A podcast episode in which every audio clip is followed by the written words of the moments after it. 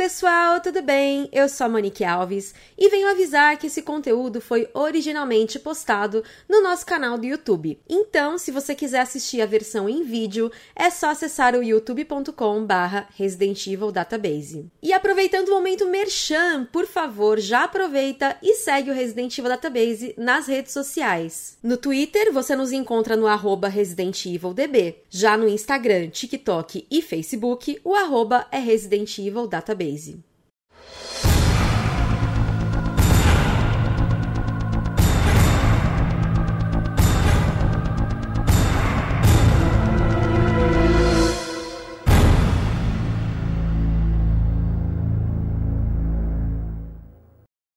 Raccoon City, noite de 24 de julho de 1998. A equipe Alpha dos Stars passou o dia tentando se comunicar com a equipe Bravo, mandada na noite anterior para investigar os recentes assassinatos misteriosos que ocorreram na região em torno da cidade, nas montanhas Arkley. Os membros da equipe Alpha, Chris Redfield, Jill Valentine, Barry Burton, Albert Wesker, Joseph Frost e o piloto Brad Vickers, sobrevoam a floresta de Raccoon e descem quando encontram os destroços do helicóptero do Bravo. Não havia ninguém lá além do corpo destroçado do piloto, Kevin Dooley.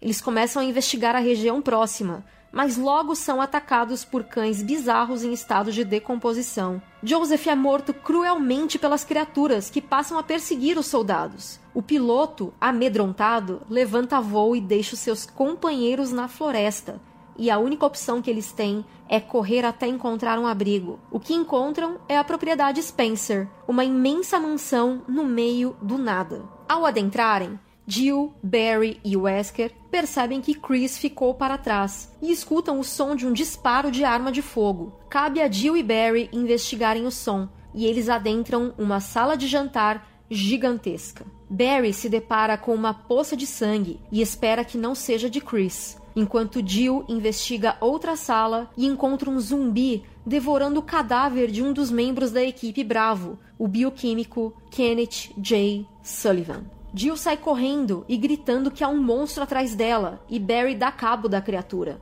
Os dois voltam para reportar ao Capitão Wesker o acontecido, mas ele desaparece do hall da mansão. A dupla se separa Jill segue para a ala leste, enquanto Barry vai investigar a ala oeste da propriedade. Pouco depois, Chris encontra um caminho alternativo e consegue adentrar a mansão. Em sua busca por seus colegas, ele encontra dois membros da equipe Bravo: Rebecca Chambers, cuidando do responsável pela comunicação, Richard Aiken, que havia sido picado por uma cobra, que eles dizem ser gigantesca. A pedido de Rebecca, Chris segue em busca de um soro para curar Richard, e após ser administrado o remédio, eles levam o soldado para uma sala de repouso. Enquanto isso, Jill, em sua investigação, é pega de surpresa com uma armadilha em uma sala, ao destacar uma espingarda da parede. O teto da sala seguinte começa a cair e as portas se trancam. Por um instante de sorte, Barry aparece, salvando a amiga. Jill questiona a presença de Barry e ele desconversa, mas a verdade é que, instantes antes,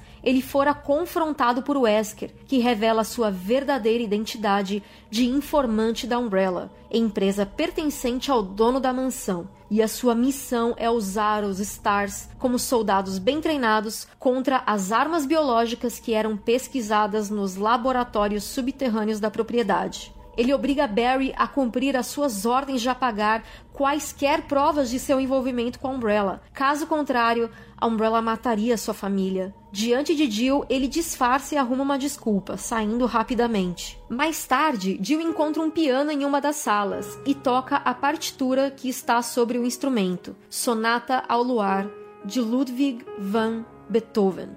Uma parede se abre, revelando uma estátua onde ela coloca um emblema de madeira, encontrado na sala de jantar. Na sala de jantar, ela coloca um emblema de ouro na lareira, que ela retira da estátua na sala do piano. O relógio de parede se move, revelando uma chave. Jill usa a chave para abrir uma sala onde enfrenta uma cobra gigantesca.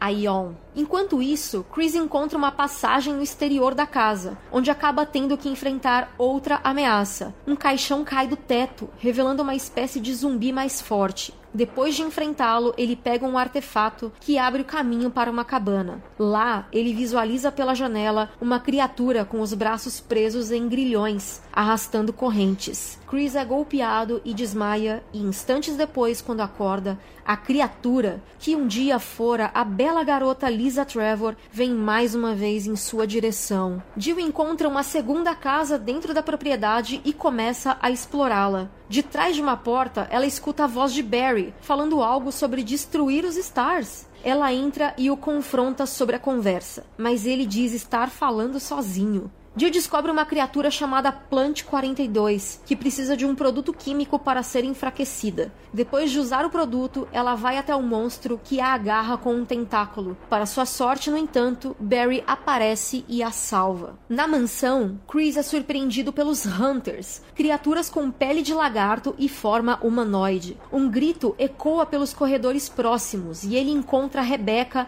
acuada em um canto de uma sala, sendo ameaçada por um Hunter. Chris o mata e eles se separam novamente. Em uma passagem subterrânea, Jill encontra o capitão da equipe Bravo, Enrico Marini, gravemente ferido. Ele a questiona se há mais alguém com ela, mas ela diz que não. Enrico começa a falar sobre o perigo que os Stars estão correndo, com a existência de um traidor entre eles. Quando ele está prestes a falar mais sobre a Umbrella, um disparo ecoa na sala e Enrico cai morto. Jill olha para trás, mas o responsável pelo tiro já havia fugido. Chris encontra uma porta embaixo das escadas do hall principal da mansão e escuta o som de Lisa Trevor ecoando por lá. Ele desce as escadas e encontra Wesker, atirando contra a horrenda criatura. Eles se unem para tentar distraí-la. Enquanto Chris empurra pedras, Wesker atira na garota. Um caixão se abre e revela o esqueleto da mãe de Lisa. Ela pega o crânio e desaparece no abismo,